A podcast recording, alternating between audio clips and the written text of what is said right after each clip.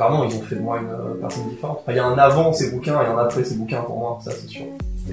Mon rapport à la lecture, je dirais qu'il vient principalement de ma mère. Pour moi, un bon livre, c'est un bouquin dans lequel on, plonge et on a l'impression d'être euh, sur le côté avec les personnages et dont on ressort à la fin. Je suis Meryl de la chaîne Par où commencer sur YouTube et je vous souhaite la bienvenue sur le podcast littéraire Les livres de ma vie. Dans ce podcast, j'interroge des hommes, des femmes sur leur rapport à la lecture et sur les livres qui ont marqué leur vie. Merci d'avance pour votre écoute. Bonne découverte. Salut, aujourd'hui je suis avec Ben. Joyeux anniversaire Ben, puisque c'était 25 ans aujourd'hui. Salut, merci. On va voir avec Ben quels sont les ouvrages, donc euh, que ce soit des BD, des romans graphiques, des romans, qui ont marqué sa vie. Lui qui a maintenant un quart de siècle. Cette expression est toute pourrie, mais bon, voilà. Donc du coup, c'est parti. Je te laisse commencer. Alors, un des premiers, je pense, euh, c'est pas très original, mais je vais dire Harry Potter, parce que euh, tout simplement parce que c'est un des premiers livres et premières séries de livres que j'ai lu tout seul quand j'ai commencé à lire comme un grand quand j'étais petit.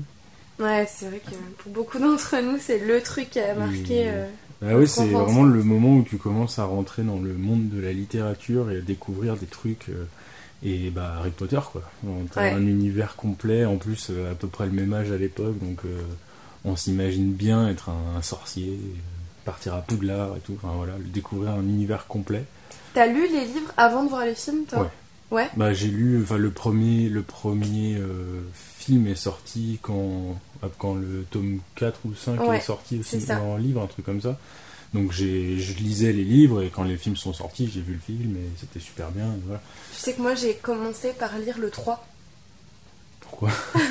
Parce qu'en fait j'avais vu le 1 et le 2, j'avais pas lu encore Harry Potter, j'ai vu le 1 et le 2 et j'avais envie de savoir ce qui se passait et du coup j'ai, ah. j'ai d'abord lu le 3 Et après, j'ai lu le 1, le 2, et puis j'ai continué. Mais j'ai commencé par le 3, qui est un des plus noirs. Donc du coup, tu vois, c'était un peu euh, différent. Donc, toi, t'as vraiment fait euh, le parcours de ah puriste, quoi. T'as commencé par J'ai même commencé, le, premier, je lisais pas encore beaucoup à l'époque. Donc euh, je crois que le tout début du premier livre, c'est ma mère qui me le lisait le soir, et j'ai dû le finir tout seul ou un truc comme ça. Ok. Donc, premier, évidemment, Harry Potter, bon, sans surprise, hein, mais, ouais. Ok. Et euh, ensuite Et ensuite, euh, j'ai eu une assez longue période euh, au collège où j'étais pas mal dans tout ce qui était heroic fantasy. Et, donc non pas érotique fantasy. Non, héroïque fantasy. il y a un peu d'érotique dedans, mais ça reste héroïque quand même. Et là, bon, il y a plein de choses. Hein. En termes de BD, il y a Landfust et la collection Soleil d'une manière générale, mais l'édition Soleil mais Landfeuse de Troyes, qui est juste un monument d'heroic fantasy, euh, je crois que c'est français, peut-être belge, je sais pas. Ça raconte quoi pour. Euh, je pense qu'on connaît tous Landfeuse, mais qu'est-ce que c'est si tu peux résumer? Landfeuse, c'est une. Euh, ça se passe donc dans un monde imaginaire où en fait un, continent où tout le monde a tout le monde a un petit pouvoir à lui. Donc il y a un mec qui peut faire pousser des arbres, un gars qui va faire bouillir de l'eau, des trucs comme ça. Et Landfus, lui. faire bouillir de l'eau. ça peut être très spécifique. Hein, euh, faire gratter les poils. Un peu, comme, un peu comme dans Misfits. Un peu ça, tout ouais. Tout le monde a un peu son pouvoir, euh, même si c'est genre rendre voilà, Il y a, des gens qui ont des pouvoirs pourris. Hein, D'accord, et il y en a d'autres Il y en a d'autres qui ont des bêtes de pouvoir, la guérison, les trucs. tout le monde a son petit pouvoir. et en fait, Landfus, lui, c'est un. Il est assez jeune, il a 18 ans, et il va devenir forgeron parce que son pouvoir, c'est de fondre le métal avec son regard. Donc euh, naturellement, euh, c'est plutôt pratique de devenir forgeron. Et puis un jour, euh, il y a un gars qui débarque dans le village, qui veut faire forger son épée, et reforger son épée, un mec qui vient d'un autre continent, loin, et qu'en fait, quand Landfeus prend l'épée dans la main, il se passe un truc fou, comme s'il avait d'un seul coup plein d'énergie, et en fait, on se rend compte que c'est l'épée est faite avec de l'ivoire de l'animal mythique qui est censé donner l'énergie à tout le monde pour avoir des pouvoirs. Euh, qui s'appelle le Mogamot. Et, euh, et donc euh, Landfeust a une certaine affinité, on ne sait pas trop d'où ça vient, mais avec ce Mogamot. Et quand il touche l'ivoire, ça lui permet d'avoir tous les pouvoirs. Donc il a le, pouvoir absolu. Et donc ensuite, ça part dans toute une aventure pour retrouver l'épée, retrouver avec un grand méchant, le classique de l'Heroic Et pourquoi tu dirais que ça, parmi tout ce que tu as lu, parce que je sais que tu lis beaucoup depuis très longtemps, pourquoi ça particulièrement ça t'a marqué dans ta vie euh, Je dirais que c'est parce que déjà c'est parce que c'est parmi les premières BD que j'ai lues et c'est un univers très riche. Il y a énormément de créatures, de, euh, continents, de personnes, de personnalités fortes. Chaque personnage a, a son petit truc. Et surtout, c'est très drôle. Il y a beaucoup d'humour, beaucoup de jeux de mots, un peu façon Astérix. Euh, énormément de jeux de mots partout.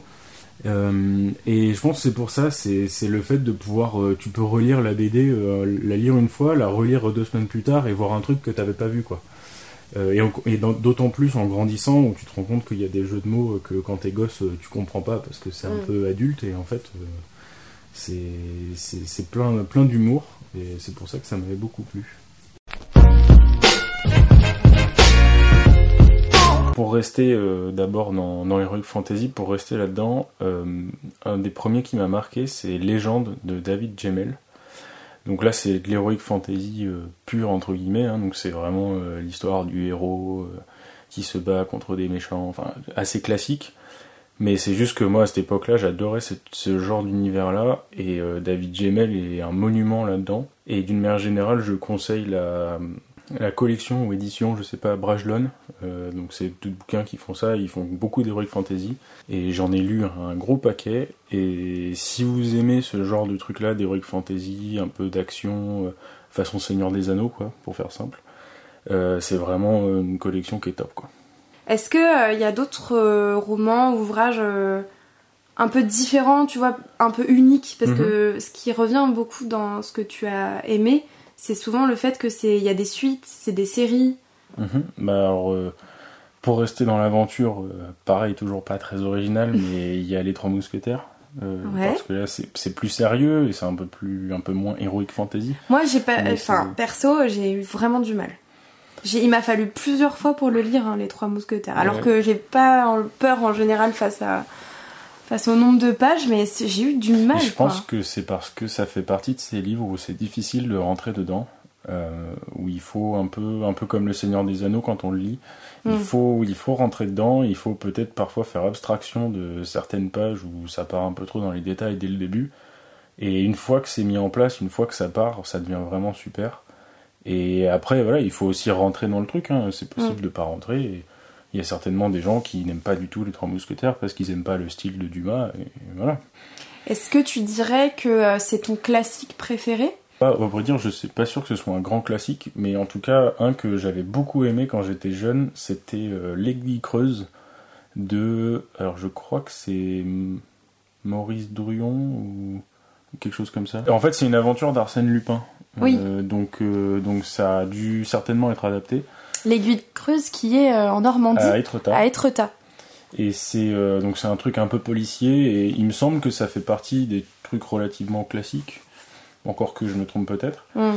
Mais euh, ça j'ai beaucoup aimé. La Grande Évasion aussi que j'avais lu, j'avais beaucoup aimé. mais dans les choses plus uniques, peut-être, quand j'ai commencé à arriver après le lycée, je suis allé en prépa. En prépa, un bouquin qu'on nous avait fait lire et que j'avais beaucoup aimé, c'est un bouquin de Milan Kundera qui s'appelle La plaisanterie. Euh, donc ça se passe, euh, alors il me semble que c'est les années 60 euh, en pays de l'Est, je crois que c'est en République tchèque, puisqu'il est tchèque il me semble, Milan Kundera. Et en fait c'est c'est une histoire de, de, plusieurs personnages qui ont chacun leur vie, chacun leur chacun leur histoire, chacun leur rêve. je crois qu'il y a un gars qui est, qui est prisonnier, euh, un mec qui euh, rentre chez lui après plusieurs années à l'étranger. Et, chacun euh, revient dans, cette, dans ce pays avec plus ou moins d'envie. Et, ce qui m'avait beaucoup marqué, c'est que pendant tout le livre, on a l'impression de lire trois ou quatre histoires différentes. Et puis à la fin, tout s'imbrique, tout, tu te rends compte que tout est lié. Et, j'avais beaucoup aimé ce, bouquin. La construction est, bien faite, quoi, c'est ça. Ouais, la, structure du livre est vraiment pas mal parce que. Et pourquoi on te le fait lire en prépa? C'était. Euh, euh, j'avoue que je me souviens pas trop. Je pense que parce que je pense que c'est en partie parce que c'était en lien avec un sujet. ah, C'était en culture générale mhm. et je pense que c'est parce que Kundera doit faire partie des grands, des grands auteurs mhm. de son pays et, et pour la peut-être aussi pour la structure, la façon dont, le, mhm. dont le roman est, est construit sûrement. D'accord. Est-ce que, donc là on m'a parlé de, romans, de BD, de, de collections. Est-ce qu'il y a des auteurs ou autrices qui t'ont marqué dans ta vie aussi? Euh, Oui. Je sais que oui. Ça oui. Et naturellement, euh, le premier qui me vient à l'esprit, c'est Sylvain Tesson. Euh, le premier bouquin que j'ai lu de lui, c'était il y a maintenant quelques temps, on me l'avait offert, un tout petit, tout petit livre presque un petit essai qui s'appelle Le Petit traité sur l'immensité du monde. Euh, et là, j'ai découvert un, mec euh, qui me parle, dont l'écriture me parlait vraiment. C'est-à-dire que c'est un, c'est un baroudeur, euh, journaliste, photographe, biker, biker, amoureux du monde, amoureux des mots, et qui a une plume assez incroyable. Et un recul sur la société. Aussi. Une une façon d'écrire euh, bah, presque philosophique en fait. Ouais, très aussi très sarcastique sur le. Et moi j'adore le sarcasme. Il est très cynique. Euh, très, Il est cynique, très cynique, ouais. Très cynique sur la sur pas que la France, hein, sur l'humanité d'une manière générale, avec un profond respect des justement de, de tous ces gens et ces peuples qu'il a pu rencontrer dans ses voyages. Je pense que c'est un mec qui a dû faire trois fois le tour du monde et donc a passé euh, des moments dans les steppes de Mongolie, euh, dans les la Sibérie. Dans les forêts de Sibérie. un grand amoureux de la de la Russie. Mm. Et d'ailleurs, euh, dans les forêts de Sibérie a été adapté au cinéma. Et ouais, et du coup j'ai adoré sa façon d'écrire. il a, j'aime beaucoup. S'il a, même si parfois c'est presque un peu trop lourd parce que il fait beaucoup de références de littérature. Mais j'aime beaucoup sa façon d'écrire. C'est très poétique, énormément de belles images et de c'est un plaisir à lire pour moi et j'en ai lu beaucoup de lui, euh, autant des romans que des nouvelles, des carnets de voyage. Euh, ouais. Vraiment de tout. T'es un fan. Euh, Disons que. Sylvain, on t'aime. Disons qu'il n'y a pas beaucoup d'auteurs comme ça où je pense que je pourrais aller les yeux fermés vers quasiment n'importe quel hmm. livre de, de, lui, comme ça en le voyant, hein, que j'ai pas lu, ah tiens, bah, je vais le prendre. je pense qu'il n'y a pas beaucoup d'auteurs pour lesquels j'irais comme ça. Bah, c'est vrai que moi, quand je sais pas quoi t'offrir, euh, en général, euh, je t'offre un Sylvain Tesson que tu n'as pas lu. Mais là, ça commence à devenir compliqué. Et du coup, euh, de tous ceux que t'as lus, moi, je les ai pas tous lus, il m'en manque encore quelques-uns. Mais toi, tu les as, je pense, quasiment tous lus. lequel tu conseillerais pour quelqu'un qui n'a jamais lu de Sylvain Tesson Bérésina, dans les forêts de. Bérésina, je pense, est, très bien parce que en fait, je conseillerais soit peut-être le petit traité sur l'immensité du monde parce que c'est très court, c'est rapide à lire et c'est un format qui fait que c'est simple. Euh, sinon, peut-être effectivement plutôt dans ce qui est euh, pas, pas forcément les nouvelles dès le début, mais peut-être plutôt les carnets de voyage. Donc là, euh, bah, dans les forêts de Sibérie, Bérésina, dans les forêts de Sibérie et aussi alors là j'ai un doute sur note note géographique ou quelque chose comme ça. La géographie de l'instant? La géographie de l'instant. Ouais, c'est ça. C'est ça où là justement c'est un recueil de plein de notes, de petites notes de voyage, euh, avec souvent justement des tout petits extraits euh, qui sont faits dans différents pays où il va, il va dire voilà là j'étais au Chili, euh, petite note que j'ai écrit le soir auprès du feu, mm. et, et, ça je trouve que ça permet de bien, ça donne une bonne idée de, de lui en fait, de, de, sa façon de penser, et, et moi je suis assez, je, je, sais pas, je suis assez je suis admiratif de cette capacité à, comme ça, écrire des, des petits mots qui, qui des petits mots des, qui deviennent presque des petites punchlines. Euh, bah, comme les pensées de Pascal ou. Euh, oui, voilà, c'est ça. Ou les, les, euh, trucs d'Oscar Wilde. Ou le, le recueil que j'ai lu il y a pas très longtemps de Flaubert. ah, le Gueuloir. Voilà, le Gueuloir. Mm. Il y a un recueil de ses correspondances où euh, le, gars écrivait juste des lettres à des amis ou des connaissances et il sortait des trucs euh, assez incroyables. Ouais. Ok, donc Tesson. Et peut-être quelqu'un d'autre, je sais pas. Est-ce qu'il y a quelqu'un d'autre qui a eu... Euh, Chatham. ah, Chatham. j'aime, Maxime beaucoup, Chatham. C'est, pas son vrai nom, hein, c'est un, ouais, c'est un, pseudo. Je me demande d'ailleurs pourquoi il, s'appelle, il a choisi. je pense parce que peut-être parce que ça accroche bien, que ça fait peut-être pas français. Alors, c'est bête, hein, mais peut-être je pense que les policiers, ça fait très les policiers écrits par des gars qui n'ont pas un nom qui sonne français se vendent mieux, je sais pas. Tu crois? Je sais pas. mais là, ouais, Chatham, c'est quelqu'un que j'aime beaucoup. Je suis pas forcément un grand fan de bouquins policiers à la base même si j'aime bien ça, mais bon, sans plus. Et euh, le premier que j'ai lu de lui, c'est L'âme du mal. Euh, et là, j'ai adoré parce que justement, euh, c'est pas le policier à la Julie Lescaut. Là, c'est vraiment. c'est, Tous nos respects à Julie Lescaut. Tous nos respects, hein, mais. c'est, un gars Chatham qui a étudié la, la criminologie mm. et qui, du coup, ça se ressent dans ses écrits. C'est-à-dire que c'est très noir, c'est très, très réaliste euh, c'est-à-dire qu'on sent quand il y a des scènes d'autopsie, de, trucs, euh, voilà, le, gars, il, sait de quoi il parle quand, quand il l'écrit. Et c'est un univers. Euh, moi, pour moi, chacun de ses livres est un film en fait. Je, je, rentre tellement bien dans son univers que quand je le lis, je tourne les pages et j'ai l'impression de, de, voir en direct ce que je suis en train de lire. Et c'est vrai que pour ça, j'adore. Donc euh, L'âme du mal, et la c'est une trilogie, donc euh, L'âme du mal, euh, mal, In Tenebris et Maléfice, le dernier. Ensuite, il en a fait plein d'autres dans ce style-là que qui sont tous plus, je les ai pas tous lus, mais ils sont tous plus ou moins bien. Et ceux-là, ils t'ont marqué? Ceux-là, la, trilogie, là, L'âme du mal, Tenebris et Maléfice m'ont marqué, parce que c'était... c'était J'avais lu quelques Agatha Christie et des trucs un peu policiers, mais là, c'était vraiment c'est le type de policier qui me plaît, bien noir, tout en étant très réel sur des, sur des criminels tueurs en série complètement tordus et, où justement, comme il a étudié la criminologie, le, profil psychologique qui est dressé pendant dans le roman est vraiment réel. Et donc euh, ça donne une dimension, je trouve, beaucoup plus forte au, bouquin. Et pour rester sur Jadam, une autre série que j'ai lue, qu'il a fait beaucoup plus tard, euh, ces dernières années, s'appelle Autre Monde où là c'est euh, on est plus sur de l'heroic fantasy justement, euh, plus un mélange entre Harry Potter et, et le Seigneur des Anneaux presque. Le pitch c'est euh, des jeunes adolescents à New York, une quinzaine d'années, ils sont un peu geeks, voilà, classique adolescent. et puis un soir, il y a une genre de grosse tempête à New York. Euh, un genre de, trou noir, et puis euh, il se réveille le lendemain, et là, euh, tous les adultes ont disparu, il y a des bestioles bizarres qui se baladent dans New York, la végétation, on dirait que tout a... comme s'il s'était passé 100 ans et que la végétation avait repris ses droits sur la ville. et donc il s'échappe de New York et là il découvre un, un autre monde du coup dans lequel il n'y a plus d'adultes, il n'y a plus que des enfants, les peu d'adultes qui restent ont tout oublié, sont devenus méchants. Euh, c'est un peu comme seul. Euh, tu sais, la BD seule. Un peu comme ça, c'est un peu dans ce style-là.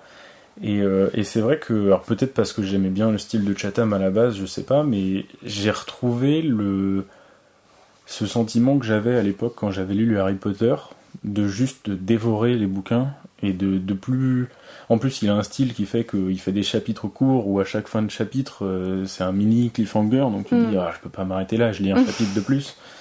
Et je crois que j'ai lu, euh, il y à l'époque, il y avait 5 euh, volumes. Maintenant, c'est terminé, il y en a 7. Et, je crois que j'avais lu les 5 en, en un mois et demi, quoi. oui, et puis c'est des gros bouquins, C'est assez gros, oui. Et voilà, c'est une je pense que c'est la série, euh, la série de bouquins qui que j'ai le plus comme ça euh, dévoré depuis Harry Potter. Ok. Et du coup, est-ce que euh, tu as des livres qui sont peut-être un peu moins connus que, que ceux de Tesson par exemple, ou Harry Potter, ou, ou, ceux de Maxime Chatham, et, que tu aimerais faire découvrir et qui t'ont particulièrement plu, soit cette année ou les années d'avant. Euh, alors je le dis un peu comme ça vient, hein, mais euh, on a été euh, l'année dernière, on a été donc au salon de, des lanceurs d'alerte. Ouais. et j'ai acheté là-bas un bouquin de Sébastien Benardo qui s'appelle, je crois, la BAC ou BAC. Et en fait, ce, ce mec-là, c'est un, un, policier qui était donc dans la BAC et qui a en grande partie contribué à mettre au jour le scandale il y a quelques années de la BAC de Marseille, dans laquelle, je sais plus, 60 policiers avaient été arrêtés il y en a peut-être un tiers qui ont finalement été mis en examen. C'est une très grosse histoire de corruption. Très grosse histoire, oui, de policiers qui, qui, se servaient dans les, dans les prises, qui, qui piquaient de l'argent, de dérive, qui, euh, qui menaçaient. Euh. Et, euh, et c'est un bouquin que j'ai beaucoup aimé parce que, bon, même si le style n'est pas forcément extraordinaire, moi j'aime beaucoup tout ce qui est police, armée, enfin c'est un univers que, que je trouve assez intéressant et c'est un témoignage vraiment fort de quelqu'un qui, qui, avait énormément de principes, qui est rentré dans la police pour ça, et qui a été dégoûté euh, par ce qu'il a vu, et qui a, mais qui a, qui a tenu bon euh, malgré les menaces, parce qu'il a quand même été menacé. Euh, il a eu beaucoup de pression. beaucoup de pression par ses chefs, enfin, par ses collègues, et, mais il a tenu bon, et, et il a réussi à, à faire tomber tout ça, et, et pour ça, j'étais vraiment. ça m'a beaucoup marqué. tu devais conseiller euh, un cadeau à offrir, un livre bah, Dans, dans les trucs un petit peu récents euh, que j'ai découvert euh, toujours par une certaine personne, je conseillerais les culottés de Pénélope Bagieux. Mhm. Parce que c'est. C'est donc c'est un bouquin sur des. Il y a deux tomes. Hein. Il y a deux tomes, ouais, et c'est c'est les vies de plein de femmes assez extraordinaires, euh, tant par leur vie que par leurs engagements, par tout ce qu'elles ont accompli. Et c'est assez drôle, c'est un, dessin assez fluide, c'est facile à lire, et on apprend énormément de choses, souvent sur des femmes qui sont malheureusement euh, très méconnues, mm. parce qu'on connaît euh, les grandes femmes, Marie Curie et compagnie, mais on connaît pas forcément euh, des femmes qui se sont battues euh, en Inde pour, euh, pour la condition de la femme. on ne connaît pas forcément tout ça, tout ça et je conseillerais vraiment ces deux tomes-là. Ok. Ton goûter, coup de cœur de l'année, puisque ça se fait beaucoup là en cette fin d'année, de dire faire son top 10. Donc sans faire de top 10, qu'est-ce que tu as beaucoup aimé cette année? Alors que j'ai beaucoup aimé un Q84 de Haruki Murakami. C'est ça. Euh, qui est parce que là pour le coup c'est un type de littérature que je connaissais pas du tout euh, littérature asiatique j'en ai assez peu lu et japonaise pas du tout et euh, j'ai beaucoup aimé même si j'ai été un petit peu déçu par la fin. C'est une trilogie hein, faut préciser. C'est une trilogie, qui est un peu la base de la littérature de Murakami qui s'est fait connaître euh, surtout euh, avec cette trilogie-là, et puis ensuite on a fait beaucoup d'autres euh, qui sont très bien également. Mais j'ai ouais, j'ai beaucoup aimé, c'est très beau, très poétique, et c'est pareil, c'est j'aime bien quand je lis des livres être capable de rentrer dedans au point où je me fais un film où j'ai aucun mal à visualiser ce qui se passe, et ça, ça s'est vraiment passé pour moi avec un Q84 et donc, euh, ouais, un des coups de cœur de l'année. Euh, un autre coup de cœur, euh, je l'ai pas encore fini, mais on peut considérer que c'est de cette année, c'est La Horde du Contrevent de Alain Damasio. Pareil, qui m'a été offert par une certaine personne. qui m'a été moi-même prêté par, par des copains qui ont très bon goût aussi, et que je salue. Et parce que, ouais, parce que c'est tellement différent en fait, un univers complètement à part euh, ça rend le bouquin parfois presque un petit peu dur à lire, je trouve, parce que euh, parce qu'il faut pas trop chercher à comprendre tout ce qui est dit, parce que c'est un peu comme dans Harry Potter quand on nous explique des termes ou des mots, euh, si on essaye de comprendre ce que c'est, on, est perdu parce qu'on peut pas, c'est un univers différent. Mais j'aime beaucoup le style, c'est vraiment différent, et ça, ça me plaît. Oui, Alain Damasio a vraiment créé son, son propre langage. Je vous en parlais dans une de mes vidéos sur la rentrée euh, littéraire où je vous parlais de mes lectures de cet été si vous mm. voulez en savoir plus sur euh, la Horde du Contrevent et son histoire. Là, en gros, tu dois partir sur une île. tu la vois venir cette question ou pas? Quel bouquin Quel bouquin tu prends? Quel livre euh, tu mets dans ta valise ou dans ton, ta de sauvetage? Ah, c'est dur ça. c'est dur. Euh, quel bouquin je prendrais? Moi, je sais. Tu sais ce que toi tu prendrais? Moi, je sais ce que je prendrais. Quoi? Moi, je prendrais le manuel des castors juniors. bah ouais, comme ça, t'apprends, tu sais faire du feu et tout. Tu peux survivre. Ouais, je prendrais le, je prendrais le bouquin de survie de Bear qu'on va vous faire. Ok, donc le bouquin de survie de Bear Très bien, très bien. Non, sinon, je, je, pense que je prendrais un, peut-être un Mark Twain. Ah ouais? Euh, Lequel? J'en ai lu qu'un et demi. T'en as lu euh, un et demi Ouais, j'ai pas fini le deuxième. Mais Pourquoi euh, Parce que j'avais envie de lire autre chose et parce que je l'ai lu en anglais, donc c'est un petit peu plus lourd à lire. C'est lequel que t'as pas fini? En anglais, c'est Innocence Abroad. Il parle de comment des gens un peu riches des années 20 partent découvrir le monde avec leurs yeux de riches. Mais non, je pense que je pense que si ça existe, je j'emporterai un un bouquin sur la philosophie de vie de Mark Twain parce que je m'identifie assez bien à, son, à sa façon de voir le monde.